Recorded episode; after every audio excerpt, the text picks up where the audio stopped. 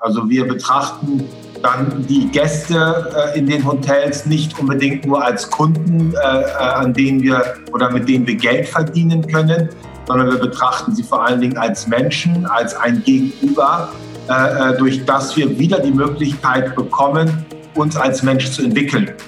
Ja, durch Begegnung wachsen. Wir, wir brauchen ja die Begegnung mit anderen Menschen, um uns überhaupt entwickeln zu können. Ja, vielen Menschen fehlt die Demut dazu, das für sich einzustehen.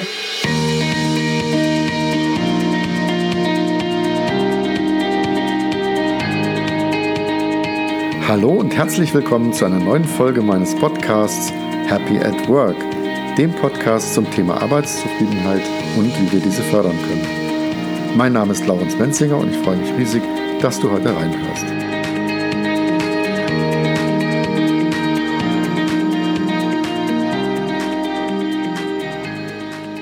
Heute begrüße ich Bodo Jansen. Er ist Geschäftsführer der norddeutschen Hotelgruppe Upstalsboom. Er hat in den letzten Jahren bei Upstalsboom einen vielbeachteten Paradigmenwechsel in der Führung und Unternehmenskultur eingeleitet.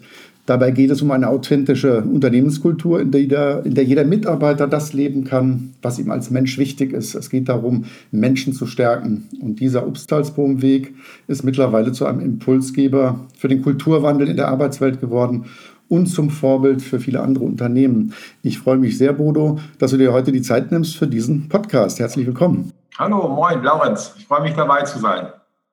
Ja, das erste Mal habe ich dich erlebt, Bodo, beim Soul at Work Kongress. Da hast du einen Vortrag gehalten. Das war 2016. Das war hier in der Nähe von Wiesbaden, Kloster Eberbach. Und das hat mich schon tief berührt. Ich habe auch damals gesehen, das Publikum war da irgendwie teilweise ganz still. Und die haben dir wirklich, da hättest du eine Stecknadel zwischendrin fallen hören können, weil die Leute waren wirklich so gefesselt von dem, was du erzählt hast. Und ich habe auch eine Premiere von Die Stille Revolution erlebt in Frankfurt, wo ich auch tief berührt war. Und dann bin ich ja auch zu dem Seminar zu euch nach Farel gekommen, äh, wo es um die Stille Revolution ging. Äh, Friedel Asländer und andere waren da. Und darüber will ich heute mit dir sprechen. Der Upstalsbohmweg ist ja ein, ein Leuchtturmprojekt und inspiriert so viele Menschen. Und was mich primär mal zum Start ins, interessiert ist, was ist die treibende Kraft, die dich antreibt, all diese vielen Veränderungen, du arbeitest an dir selber und arbeitest am Unternehmen und es gibt da ganz viele Veränderungen. Das kostet ja irgendwie Kraft. Was treibt dich an und gibt dir diese Kraft? Ja, das ist ein inneres Bild, das, äh, das ich äh, sehe, was ich höre, was ich fühle, was ich äh, einfach wahrnehme. Und das ist dieses innere Bild, das ich, wenn ich Großvater bin, auf meinem Enkel, auf meinem Schoß Enkelkinder sitzen haben werde, hoffentlich und ihnen zur guten Nacht Geschichten erzählt von glücklichen Menschen. Das ist im Grunde genommen dieses, dieses ganz grundsätzliche Bild, das mich immer wieder bewegt. Ähm, dazu bewegt, etwas dafür zu tun, dass Menschen für sich das finden, äh, was für sie etwas Gutes ist, was sie zur Zufriedenheit führt. Ne? Es gibt ja, äh, wenn Menschen beerdigt werden, äh, äh, wünschen ja die Menschen dem Toten, dass er bitte in äh, Frieden ruhen möchte. So, da geht es also um den inneren Frieden, um das Ruhen, äh, das äh, in, in Frieden ruhen. Und ich glaube, dass wir eben nicht bis zu unserem Tod darauf warten müssen, dass wir in Frieden ruhen, sondern dass wir auch vorher schon innerlich zufrieden sein können, wenn wir denn nur das finden, äh, was unserer Persönlichkeit entspricht und wir das dann tagtäglich auch leben dürfen. Und äh, für mich ist ein zweites Bild da sehr, sehr wichtig. Das ist das äh, Bild leuchtender Augen eines, Kinde, äh, eines Kindes in dem Gesicht eines Erwachsenen. Ja, dass also dieses Strahlen zurückkehrt, was doch der ein oder andere Erwachsene auf seinem bisherigen Lebensweg irgendwo verloren hat. Sei es äh, in der Familie, sei es in der Schule, sei es ähm, vielleicht im Berufsleben äh, da, da sehe ich ganz viele Menschen, die, die haben dann so einen Schatten in den Augen. Und äh, das ist äh, nicht das, was, was meiner Sehnsucht entspricht. Und irgendwann habe ich für mich diese Bilder entdeckt, nämlich im Kloster, und habe gesagt, das ist das, wofür ich, wofür ich jeden Tag aufstehen möchte. Und äh, genau das ist auch das, was mir einerseits die Kraft gibt, aber das, was daraus entsteht, nämlich der Anblick eines glücklichen Menschen, äh, die Entstehung ähm, bestimmter Geschichten ist vor allen Dingen auch das, was mir ganz viel Kraft gibt. Also das ist eher so ein aktiv-passiv-Tausch. Ja, also ich verbrauche da keine großen Ressourcen, sondern das, was ich tue, schenkt mir vor allen Dingen ganz viel Energie. Mhm. Jetzt interessiert natürlich sicher auch einige der Zuhörer, äh, ja, was, was macht den Upstalsboom-Weg aus? Was machen die anders? Äh, gerade wenn du sagst, äh, das inspiriert dich, dass Menschen mehr Leuchten in den Augen haben, dass sie mehr auch bei dem, wenn sie täglich arbeiten, etwas von ihrem eigenen Stück in diese Arbeitswelt reinbringen können. Kannst du mal so auf ein paar Aspekte eingehen, die ihr bei Upstalsboom ja, integriert habt und verändert habt in den letzten Jahren? Ja, erstmal der, der grundlegende Kern äh, besteht darin, dass äh, wir uns äh, das Unternehmen Obstalsboom als Mittel zum Zweck starke Menschen betrachten. Also das ist letztendlich äh, äh, das, worum es uns geht. Und der Weg zum Obstalsboom oder der Obstalsboom-Weg ist der Weg, auf dem sich jeder Mensch bewegt, ähm, auf dem, ja, auf dem Weg zu, dazu, sich selbst ein bisschen besser kennenzulernen äh, und sich mit seiner Persönlichkeit irgendwo einbringen zu können. Und darauf ist alles ausgerichtet. Also wir betrachten dann die Gäste äh, in den Hotels nicht unbedingt nur als Kunden, äh, äh an denen wir oder mit denen wir Geld verdienen können, sondern wir betrachten sie vor allen Dingen als Menschen, als ein Gegenüber, äh, äh durch das wir wieder die Möglichkeit bekommen, uns als Mensch zu entwickeln. Ja, durch Begegnung wachsen. Wir wir brauchen ja die Begegnung mit anderen Menschen, um uns überhaupt äh, entwickeln zu können. Ja, vielen Menschen fehlt die Demut dazu, das für sich einzustehen, äh, ja, sich äh, äh ihre Entwicklung auch in der Abhängigkeit der Begegnung anderer Menschen zu erkennen. Aber das ist ähm, sehr klar. Ne? Also wir brauchen die Begegnung mit anderen Menschen. Äh, also wir betrachten das, was wir bewegen und mit den Dingen, mit denen wir umgehen, weniger als Mittel zum Zweck wiederum dafür, wirtschaftlich erfolgreich zu sein, sondern als Mittel zum Zweck dafür, als Mensch zu wachsen.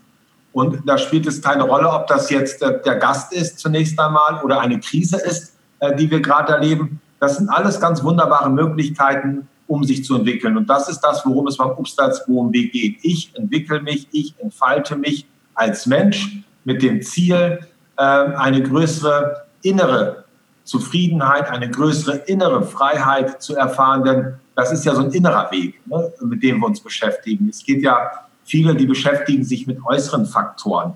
Die machen dann so ein bisschen was für die Mitarbeiter, hier ein Kicker und da vielleicht etwas. Aber das ist gar nicht das, worum es geht. Ähm, das, das ist vielleicht der Google-Weg oder so, aber da sind wir meilenweit von entfernt. Äh, uns geht es ja um den inneren Weg, dass die Menschen, ich würde das mal vielleicht äh, zurückgreifen, so auf die, auf die philosophische Ethik von äh, Epiket, äh, der ja von der Eudaimonia spricht. Das ist das gelingende Leben, das unabhängig ist von äußeren Faktoren.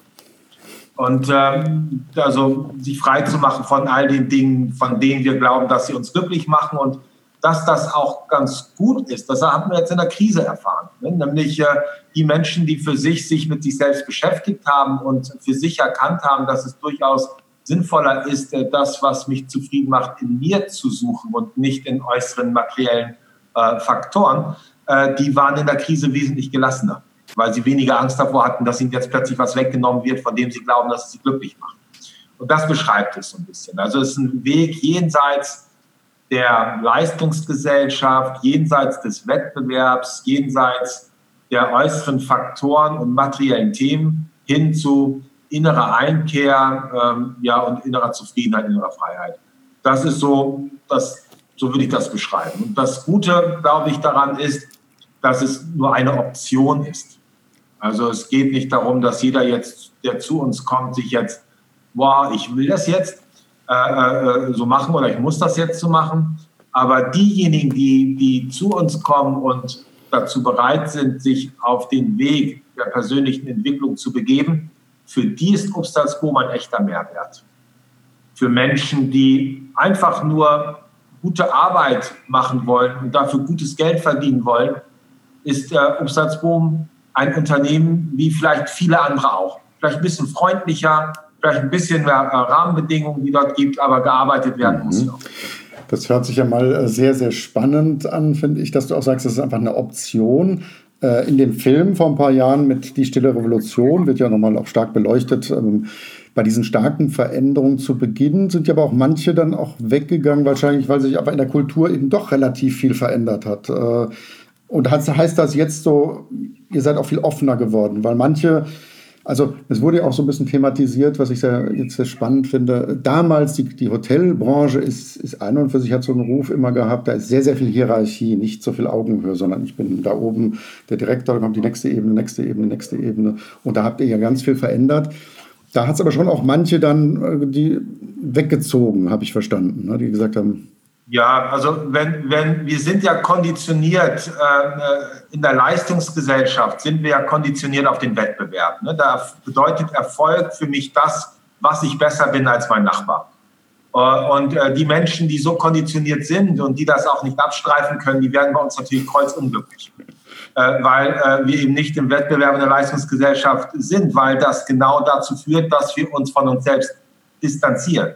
Also in der Leistungsgesellschaft flüchte ich mich ja in den Wettbewerb, flüchte ich mich ja in den Konsum, flüchte ich mich ja in viele äußere Faktoren, immer mit dem Ziel, mich zu vergleichen und bestätigt zu bekommen, dass ich besser bin oder schlechter bin, um dann weiterzurennen. Und äh, das ist bei uns äh, überhaupt gar nicht relevant. Das interessiert überhaupt niemanden. Äh, und wer das natürlich braucht, um sich damit wohlzufühlen, äh, der, der, der wird bei uns nicht mhm. glücklich. Ne? Und der geht dann auch. Genau, das ist insofern, kann man ja sicher sagen, ist das auch so ein sich selbst bereinigender Prozess. Also da passiert eine ganze Menge in den letzten Jahren bei Upstalsboom. Und da kommt dann auch eine Art Reinigung und, und wer dockt an? Und dann zieht es ja auch wie ein Magnet ganz viele an. Das heißt, äh, das ist auch ein Teil der Reinigung, aber auch des Wachstums. Äh, denn ich erinnere mich auch gelesen zu haben, dass jetzt zum Beispiel gar keine äh, ihr werdet fast zugeschüttet mit Bewerbungen, weil so viele Leute so heiß drauf sind, eben für euch zu arbeiten. Ich habe mal eine Weile bei Tesla mitgearbeitet, habe ich auch mehr gemerkt, das hatte wie ein Magnet sprichwörtlich die jungen Menschen angezogen, sagen, ich möchte bei der E-Mobilität mitmachen. Und genauso, glaube ich, ist es doch Upstalsboom, ihr strahlt schon mit diesen neuen Konzepten äh, weit hinaus, sodass ihr zum Beispiel auf der, äh, wo andere Firmen wahnsinnige Aufwände reinstecken müssen, in Anzeigen und sonst was, Advertising, damit man die Mitarbeiter gewinnt, äh, fühlen sich da ganz viele angezogen ein bestimmter Teil von Leuten, das hast du ja gerade gesagt, die die gehen dann halt andere Wege. Die sagen, ich möchte unbedingt in der Etikette sonst was Status äh, und im Wettbewerb mich tagtäglich messen. Äh, und das ist ja auch okay, weil es ist ja eine offene Welt. Also das, das, das, was wir eben sehr stark erleben, das ist jetzt zum Beispiel, wenn ich mal die letzte Hoteleröffnung nehme, äh, wird es dadurch sichtbar, dass wir über 60 Prozent Quereinsteiger haben. So, und wenn ich als Quereinsteiger äh, bin ich natürlich nicht mehr in meinem Berufsfeld, äh, in meinem Job und habe auch nicht die Möglichkeit, wie so eine, nicht Querverkostung, aber einfach in meinem Berufsfeld weiter aufzusteigen, sondern ich begehe einen Bruch und fange von vorne an. Und das macht es schon deutlich. Ne? Also, dass wir, da sehen wir auch, dass sich die, die Bewerber an sich sehr stark verändert haben. Also die, die tatsächlich äh, das für sich noch brauchen, für ihre, äh, für ihre Zufriedenheit brauchen, äh, die Karriereleiter aufsteigen äh, zu müssen, die, die bewerben sich gar nicht mehr so sehr bei uns, sondern es sind teilweise Aussteiger, es sind äh, Quereinsteiger, äh, wo eben der Maßstab, den sie für sich ursprünglich angelegt haben, bei uns nicht mehr angelegt werden kann. Also der Vergleich fällt weg. Ne, ich kann mich nicht mehr, wenn ich als Koch in ein anderes Hotel gehe, wo ein Koch ist, äh, dann kann ich mich mit dem vergleichen. Äh, dann checke ich mal ganz kurz ab, wie, dann, wie ich denn so dastehe. Ne? Besser, schlechter, dann checke ich schnell die Lage und male mir mal aus, wie ich dann weiter nach vorne oder oben kommen kann. Und äh, als Quersteiger ist das völlig brach. Und jetzt im letzten Hotel, ich glaube, wir sind über 60 Prozent mit Quereinsteigern dort. Und das ist eine ganz wunderbare Atmosphäre, die auch sehr viel Innovation ermöglicht weil eben äh, nicht dieses Blindsein äh, äh, dort besteht, aus dieses branchenspezifische Blindsein, sondern ganz neue Perspektiven rein. Ja, das klingt natürlich spannend. Wobei das natürlich ziemlich entgegen der, ich habe ganz viel im Personal in den letzten 10, 15 Jahren gearbeitet und ja, der Klassiker ist natürlich auch in ganz, ganz vielen Personalabteilungen, dass man halt immer sehr stark in bestimmten Schubladen denkt. Also man muss genau das alles mitbringen, diese Erfahrung, damit man überhaupt eine Chance hat, genommen zu werden. Und insofern ist das auch tatsächlich ein Paradigmenwechsel zu sagen, wir sind total offen mal für Leute, die komplette Greenhorns sind vielleicht oder die vieles von der Branche noch nicht können, weil sie mit äh, kennen, weil sie halt ganz neue Ideen reinbringen. Ich meine, was bei euch ja auch bemerkenswert ist, wenn ich zum Beispiel an den, den schönen Wertebaum denke, mit Herzlichkeit, Verantwortung, Vertrauen, Achtsamkeit, Lebensfreude, Wertschätzung, Zuverlässigkeit, Offenheit, Loyalität. Da sind viele schöne Werte drauf. Und ich habe auch mal mitbekommen, ihr habt an den Hotels dann auch so kleine Wertschätzungskärtchen, äh, wo auch Gäste oder auch Mitarbeiter mal eine rausziehen können und einfach sagen können, hey, fand ich toll, Bodo, du hast heute mir eine schöne Inspiration auf den Weg gegeben oder vielen Dank für dein Lächeln. Ähm, kannst du da noch mal ein bisschen drauf eingehen, was, was so im Alltag sich da möglicherweise auch an Kleinigkeiten verändert hat in den vergangenen Jahren, die die, die Menschen in diese Euge, kannst du es nochmal sagen, das griechische Wort?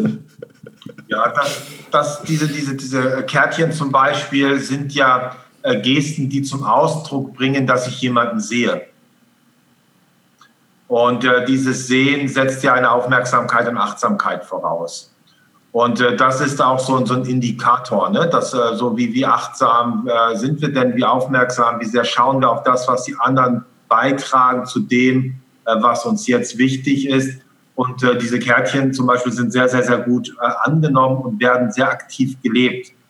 Und äh, das ist äh, für mich ein, ein, schönes Symptom, ein gutes Symptom, äh, dass das gelebt wird. Und äh, eine Voraussetzung dafür ist eben auch, dass das nicht ein Instrument ist, was wie so häufig in auch großen Konzernen vorgegeben wird. So die, die am grünen Tisch wird sich überlegt, was jetzt mal gut wäre zu tun, sondern dass das aus den Reihen heraus entstanden ist und die Menschen dadurch bedingt das anfangen zu leben. Und das Gleiche ist ja auch mit dem Wertebaum.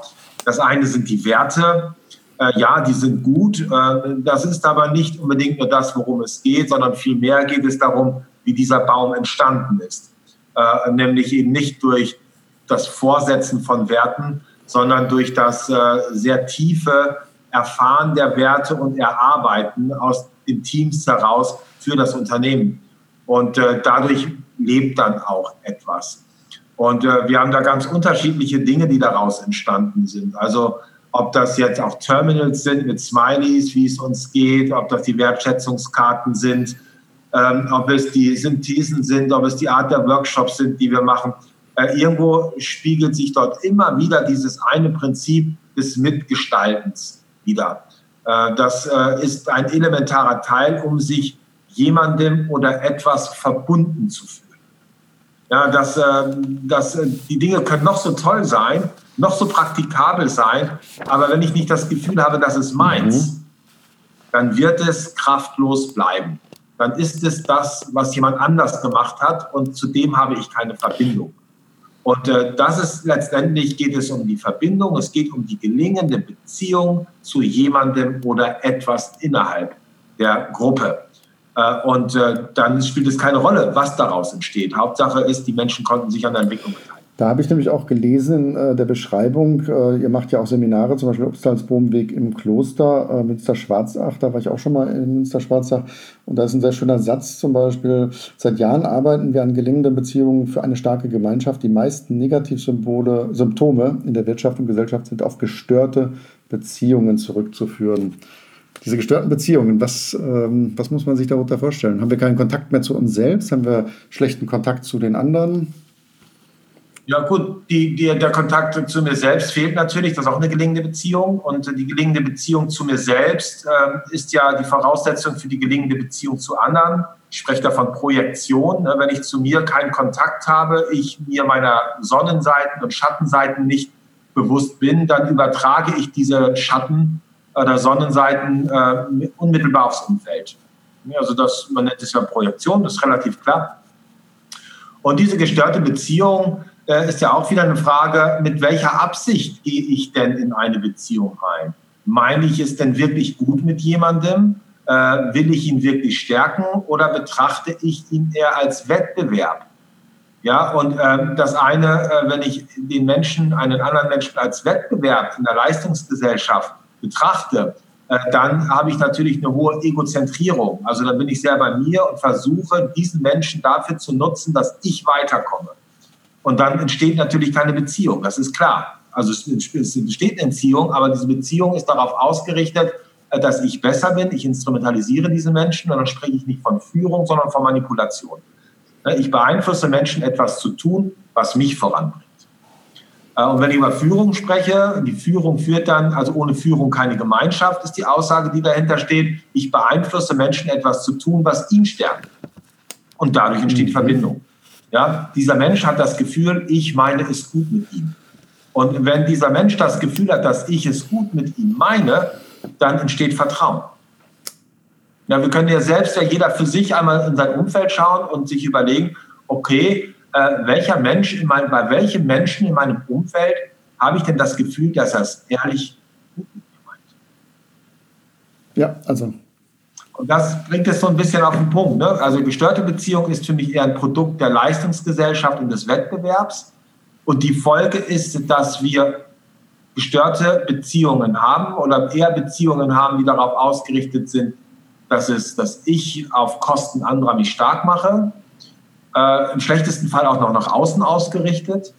Und äh, dieser, dieser Wettbewerb, dieser, dieser Ausrichtung nach außen führt ja auch zum Verlust des Kontaktes zu uns selbst. Ne? Wenn ich 90 Prozent meiner Zeit damit beschäftigt bin, nur zu gucken, was ist denn da draußen los und wo muss ich besser sein als jemand anders ne? und äh, rennen muss, um äh, ja nicht überholt zu werden und ich immer nur nach außen gucke, dann verliere ich den Blick auf mich.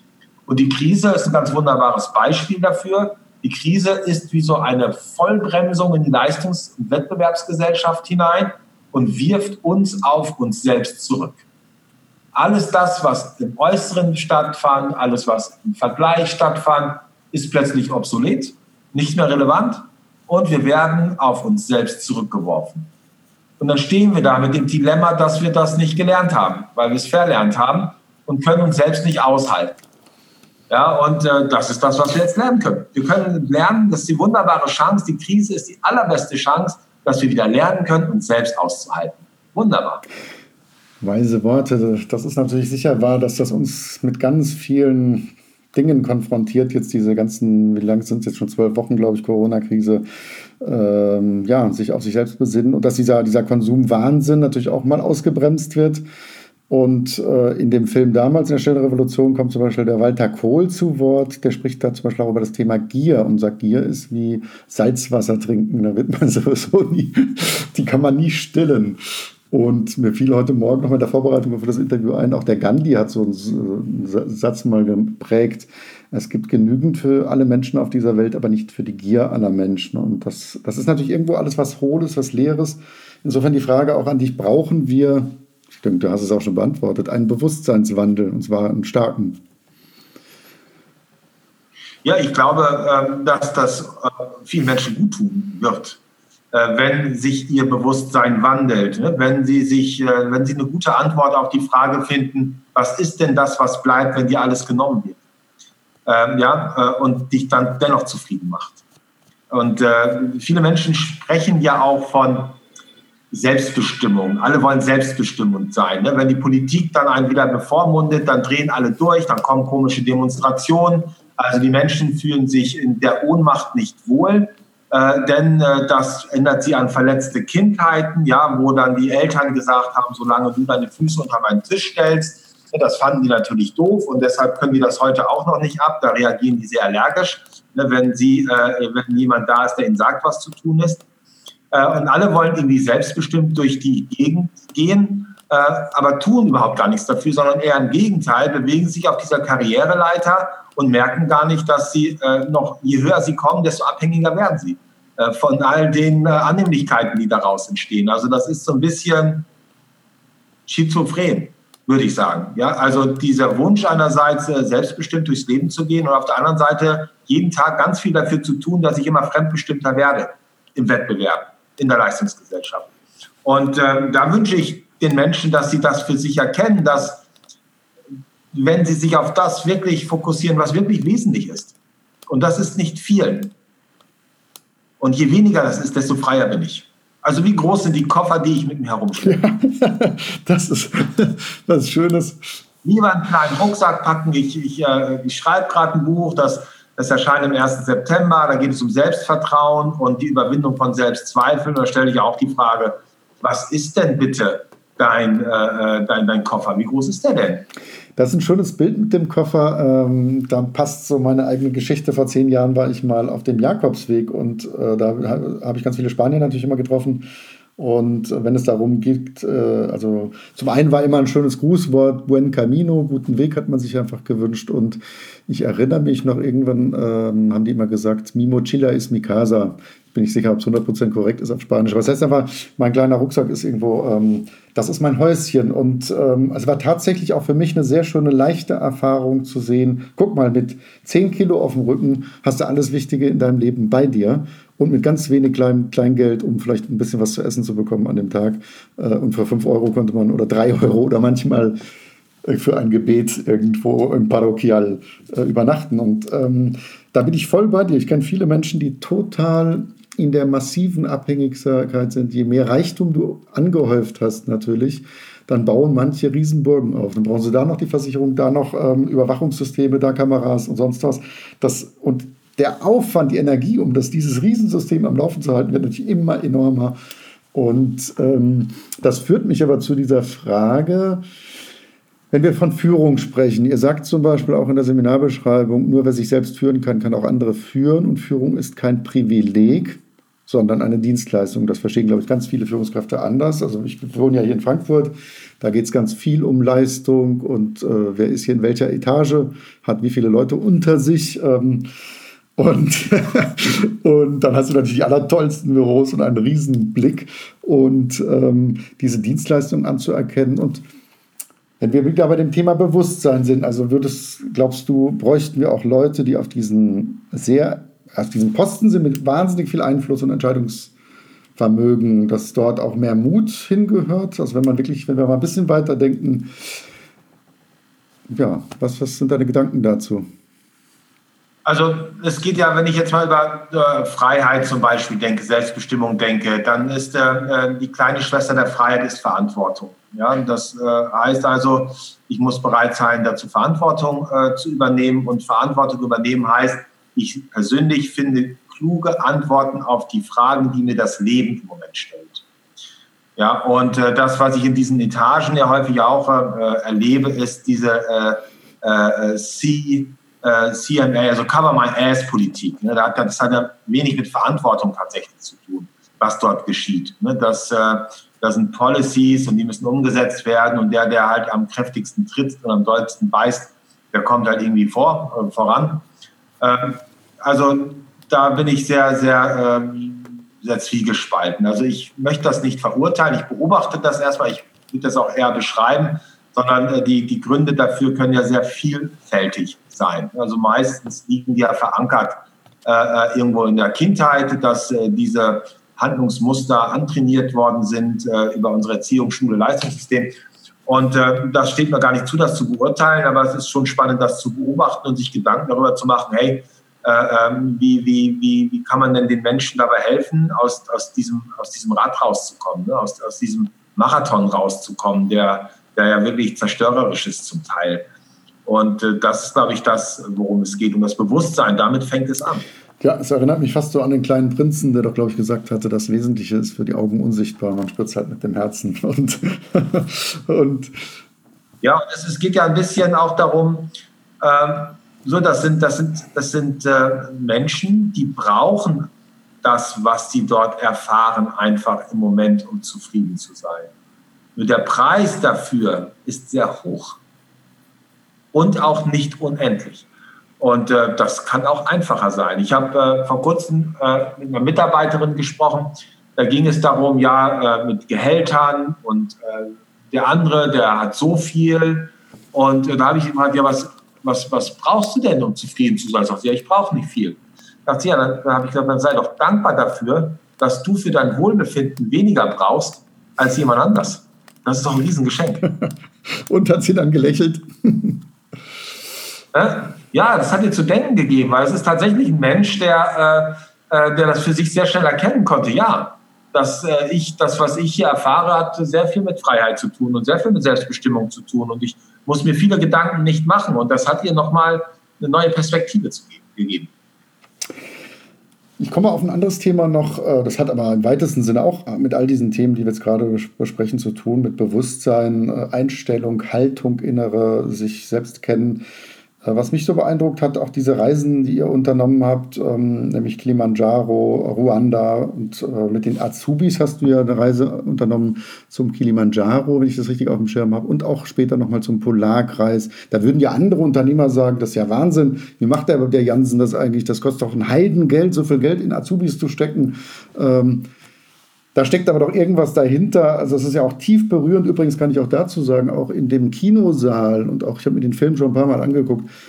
Da merkt man immer, der wird hoch emotional, wenn die Leute darüber reden. Da haben die fast Tränen in den Augen, sind tief bewegt, berührt. Warum machst du sowas? Was passiert da in den Augen? Du hast äh, mir vor, im Vorgespräch kurz was gesagt. Es geht ja auch ums Leuchten in den Augen, das Glänzen. Was passiert bei diesen Reisen? Warum machst du die? Da könnte ich jetzt theoretisch äh, das, das, das, das neue Buch äh, rezitieren, was im September erscheint. Da geht es nämlich genau darum. Ähm, es ist letztendlich äh, eine Verantwortung, die ich spüre. Eine Verantwortung, also eine, Antwort, eine gute Antwort zu finden auf die Frage, die mir die, der Umgang mit den jungen Menschen stellt. Ich erlebe junge Menschen und ich erlebe junge Menschen, die teilweise orientierungslos sind. Ich erlebe junge Menschen, die äh, orientierungslos mit Blick auf sich selbst sind, die unsicher sind, die wenig Selbstvertrauen haben, äh, weil sie einfach zum Teil zu sehr auf sich selbst gestellt auch sind. Ne? Und äh, ich glaube, dass äh, ich als Unternehmer dann eine Verantwortung habe, das heißt Antworten finden kann, die dazu führen, dass diese Menschen wieder für sich eine Orientierung finden, dass sie ein Selbstvertrauen und Selbstbewusstsein entwickeln, äh, dass das meine Verantwortung ist, weil ich brauche ja auch Menschen für das Unternehmen, die entsprechend aufgestellt sind. Und wenn die familiären Situationen das zum Teil nicht zulassen oder auch die Schule das nicht zulässt, dann kann ich entweder sagen, ich jammer jetzt mal und wundere mich über das, was denn dann im, Jahr, im Lebensalter von 18, 19 oder 20 auf uns zukommt. Oder aber ich kann initiativ werden und meinen Teil dazu beitragen, dass diese Menschen sich gut weiterentwickeln. Und das ist letztendlich der Grund, weshalb das geschieht. Ich, äh, ähm, das hört ja nicht bei, äh, bei den Auszubildenden auf, wenn es darum geht, sich dafür einzusetzen, dass Menschen auf einen guten Weg, auf einen für sie guten Weg geraten. Und äh, dann ist das ein Medium. Ne? Also die Arktis und auch der Kilimanjaro, ganz besonders Ruanda, äh, das sind natürlich äh, im Verhältnis zu dem, was wir dort investieren und äh, dem, was das, dieser Impuls mit den Menschen macht, da könnten die Menschen zehn Jahre lang jedes, jede Woche auf ein Seminar gehen, sie würden nicht den Effekt erfahren. Also das ist, das, das ist im Verhältnis zu dem, was dort geschieht, ist es ein sehr niedriger Preis, den die zahlen. Das glaube ich absolut, weil man ja dazu ganz viel lesen kann, auch in psychologischen Büchern, dass es heißt, eben die Erlebnisse, die wir auf einer tiefen Ebene machen, die, äh, die können wir gar nicht aufwiegen mit, mit allen möglichen anderen, äh, schon gar nicht mit irgendwelchen Sachen, sondern das, was wir in unsere Herzen nehmen durch ein Erleben.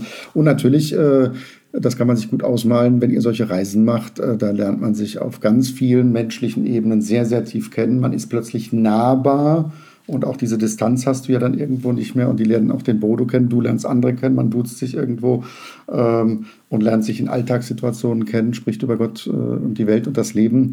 Und was ich berührend fand, auch zu sehen natürlich, wie manche, ähm, beim, zum Beispiel beim Kilimanjaro, müssen sich ja auch die Azubis dann auch ein bisschen vorbereiten, anstrengen, weil wenn man da in Höhenluft reinkommt und ähm, da geht es ja auch schon mal so drum, den inneren Schweinehund zu überwinden. Und wenn man sowas schafft, das ist ja klar, das verstehen wir alle. Das macht was mit uns. Ne? Wir haben es geschafft. Yes. Und ich bin Teil von dem Team und mache mit. Und dass das später bindet, äh, ich glaube, wenn man da ein bisschen sich darauf einlässt, dann versteht das genau, was du auch gerade gesagt hast, äh, jeder. Jetzt würde mich natürlich nur interessieren, und auch bestimmt den einen oder anderen, der diesen Podcast dann hört, gerade wenn es vielleicht Führungskräfte, Unternehmer sind, sagen, ja Mensch, was ihr alles hier gerade besprecht, das, ich, ich nehme mal die, die Rolle des Advocatus Diaboli, äh, der irgendwo sagt, ähm, also was der Jansen da macht, das hört sich ja alles äh, wirklich an. Ich weiß gar nicht, ob das äh, in der Wir mit Wirtschaften funktioniert, Bewusstseinswandel und all sowas. Was würdest du solchen Leuten entgegnen? Weil letztendlich, ihr funktioniert ja hervorragend als Unternehmen. Gut, es ist, glaube ich, sehr wichtig, ähm, für sich erstmal zu klären, was bedeutet für mich Erfolg. Ja, wenn sich Erfolg für mich dadurch ausdrückt, was ich besitze. Und das ist ja in der westeuropäischen Welt so. Ne? Also, dass Menschen, die viel haben äh, und viel besitzen, im Volksmund ja erfolgreich sind, äh, dann äh, wird es natürlich äh, ein bisschen schwieriger. Gleichwohl äh, wir für uns ja eine Aussage ganz klar getroffen haben. Die Wirtschaftlichkeit ist die Basis unserer Existenz, nicht aber der Sinn unseres Handelns. Und da findet eine ganz klare Kategorisierung statt. Ja, wir wirtschaften und wir wirtschaften auch gut, aber diese Wirtschaftlichkeit dient der Basis der Existenz. Das brauchen wir zum Leben. Aber alles, was darüber hinausgeht, das investieren wir in den Sinn. Und äh, dadurch äh, bekommen wir eine starke Entwicklung. Also wenn ich überlege, wie viele Hoteliers und Hotelgruppen in der Krise wirklich zu leiden hatten, äh, dann äh, ist das sehr schmerzhaft. Und zugleich sehe ich, na klar, auch die Mitarbeiter haben auch darunter gelitten, aber wir sind, äh, wir sind sehr, sehr, sehr stark durch die Krise gekommen. Also wir konnten uns menschlich extrem weiterentwickeln, unternehmerisch und selbst wirtschaftlich äh, äh, haben wir das äh, wirklich gut überstanden. Und das ist unserer Kultur geschuldet. Das ist der Situation geschuldet, dass Menschen keine oder wohl Angst hatten, aber die Fähigkeit in sich getragen haben, mit dieser Angst gut umzugehen, diese Angst zu nutzen und nicht vor ihr zu flüchten. Ähm, die Fähigkeit, Verantwortung, die Bereitschaft, Verantwortung zu übernehmen, das wächst nur so eine Fähigkeit und diese Bereitschaft, Verantwortung zu übernehmen, die kann ich nicht diktieren, die kann ich nicht anweisen, äh, sondern äh, da müssen Menschen über längere Zeiträume gute Erfahrungen gemacht haben, dass das, was sie in einem Moment als Antwort gefunden haben auf die Frage, die ihnen gerade gestellt worden ist, dass das nicht in der Luft zerrissen worden ist, sondern dass das auch dann umgesetzt worden ist. Also das ist gewachsen äh, dieser, dieser, dieser Mut dann auch ins, oder dieses Engagement, das sind alles Eigenschaften, die in den letzten Jahren bei uns entstanden sind, die jetzt dazu beigetragen haben, dass diese Krise nicht zwar gegen das wir kämpfen mussten, sondern mit dem wir kämpfen durften, äh, um uns wieder weiterzuentwickeln. Und ähm, das kann ich natürlich mit klassischen Betrachtungsweisen in Containern und Stellenbeschreibungen, wo ich darf nur A und B machen und einatmen, ausatmen, wenn mir das auch nur gesagt wird, komme ich natürlich in so einer Krise nicht weit. Ihr macht ja auch, oder du machst sogar heute jetzt im, äh, nachher im Anschluss auch an dieses, äh, den Podcast äh, wieder ähm, das Webinar Stark in stürmischen Zeiten. Äh, und auch da geht ihr ja darauf ein, was ihr schon alles gemacht habt und gebt Impulse auch für andere Unternehmer, die dann und auch Mitarbeitende, was kann man tun, um, um mit so einer Krise besser zurechtzukommen. Ich habe da auch gelesen in einem Artikel gerade, der veröffentlicht wurde, dass ihr zum Beispiel auch ganz innovativ, zum Beispiel dass Mitarbeiter teilweise sich Nebenjobs gesucht haben oder dass sie gemeinsam irgendwas hergestellt haben, dass es einen Upstalsboom-Shop gibt, wo die das auch wieder ähm, vertreiben können. Das sind ja alles eigentlich, wenn man so will, auch total ungewöhnliche Unternehmen. In, in irgendwelchen anderen würde man sagen, hey, das ist das, was wir produzieren. Hier hier werden keine äh, Nebengeschäfte gemacht und dass ihr irgendwas hier bei uns gemeinsam vielleicht verkauft. Kannst du da vielleicht noch was zu sagen, was es da ähm, so an Ideen gibt, was alles sich an Positiven getan hat in den letzten Wochen, auch ähm, was dann Thema des äh, Webinars ist, stark in stürmischen Zeiten? Also ganz, ganz, äh, ganz, also ganz sicher auf jeden Fall äh, erstmal das Bewusstsein, äh, was uns durch diese Krise alles möglich geworden ist. Also vieles von dem, was Menschen für sich als wesentlich beschrieben haben, aber nie gelebt haben, konnten sie jetzt leben. Und äh, das ist eine gute Erfahrung erst einmal. Äh, dann natürlich organisatorisch auch ähm, denke ich, dass äh, der Anteil der Geschäftsreisen bei uns auf ein absolutes Minimum reduziert wird. Ne? Es gab viele Stimmen, die, die, die noch nicht dazu bereit waren, auch sich digital zu organisieren, aber das ist jetzt nach zwölf Wochen und da entstehen tatsächlich Gewohnheiten ist es zu einer Gewohnheit geworden. Und ich glaube, dass äh, dort sehr, sehr, sehr viel Zeit, Geld und auch die Umwelt geschont werden kann, dass wir uns in Zukunft ganz anders organisieren werden. Also das ist auch ein riesengroßes Geschenk. Ähm, dann äh, äh die, die Erfahrung, die die Menschen gemacht haben, dass wenn sie nochmal wieder auch in Krisenzeiten, wo normalerweise auch Angst mit eine Rolle spielt, dass eine Beteiligung sich positiv auf die Angst auswirkt. Wenn ich das Gefühl habe, dass ich einen Teil dazu beitragen kann, dass wir das irgendwie schaffen, dann reduziert sich die Angst. Wenn ich aber dazu verdonnert werde, einfach nur da zu sitzen und äh, es auszuhalten, dann äh, erhöht sich die Angst. Also ich kann nicht mitmachen, ich kann nicht mit anfassen. Und das ist so, als wenn ein Haus brennt und ich habe keinen Eimer mehr bekommen, mit dem ich nicht auch löschen kann. Dann habe ich mehr Angst und fühle mich unwohler, als wenn ich sage, hey, ich darf ihn anfassen. Das waren nochmal so wieder so ganz praktische Erfahrungen. Ähm, dann eben auch Instrumente aus dem Kloster zum Beispiel. Also die Art der Gesprächsführung war ganz prägnant bei uns. Ähm, ähm, wir haben den ersten Zoom, den wir gemacht haben, am Montag, den 15. war das, glaube ich, März. Das war der erste Krisenstab-Zoom. Da sind wir nicht in eine wilde Diskussion gekommen, sondern wir haben eine, eine, eine Technik praktiziert aus dem Kloster, die wir durchgezogen haben bis zum heutigen Tage. Die sieht vor, dass jeder Einzelne spricht und keiner geht darauf ein, was der andere gesagt hat, sondern er spricht einfach. Impulse, Fragen, Gedanken. Das ist also, wie sieht es bei euch aus? Wie geht ihr damit um? Äh, und also da hat jeder dann Zeit, eine Minute zu sprechen. Dann geht das Reihe um und dann wird auch gar nicht mehr ganz groß darüber diskutiert. Dann wird eine kurze Runde kurz Ruhe gegeben und dann geht man nochmal wieder durch und dann nimmt sich jeder für sich das aus dem, von allen Gesprochenen heraus, was für ihn jetzt wertvoll ist. Und äh, das hat uns äh, in dieser extremen Komplexität äh, sehr, sehr strukturiert vorangebracht. Und das war eine, eine Technik, die haben wir so noch nicht praktiziert, haben sie aber im Kloster kennengelernt und die war äh, sehr, sehr, sehr effizient. Bodo, ich kann nur sagen, vielen, vielen Dank für all diese vielen Impulse. An die Zuhörer möchte ich jetzt natürlich noch Literaturtipps geben. Es gibt von Bodo das Buch Die Stille Revolution, dann das Buch Kraftquelle Tradition und jetzt kannst du zum Schluss noch sagen, wie das Buch heißt. Darfst du den Titel schon sagen, der dann bald rauskommt? Ja, den Titel darf ich sagen. Äh, Vertrau dir selbst und du schaffst fast alles. Ein Buch voller Hoffnung für alle, die an sich zweifeln. Das waren wunderbare Schlussworte. Hab ganz herzlichen Dank, Bodo. Okay, danke dir, Laurenz. Und die lieben Zuhörer, tschüss.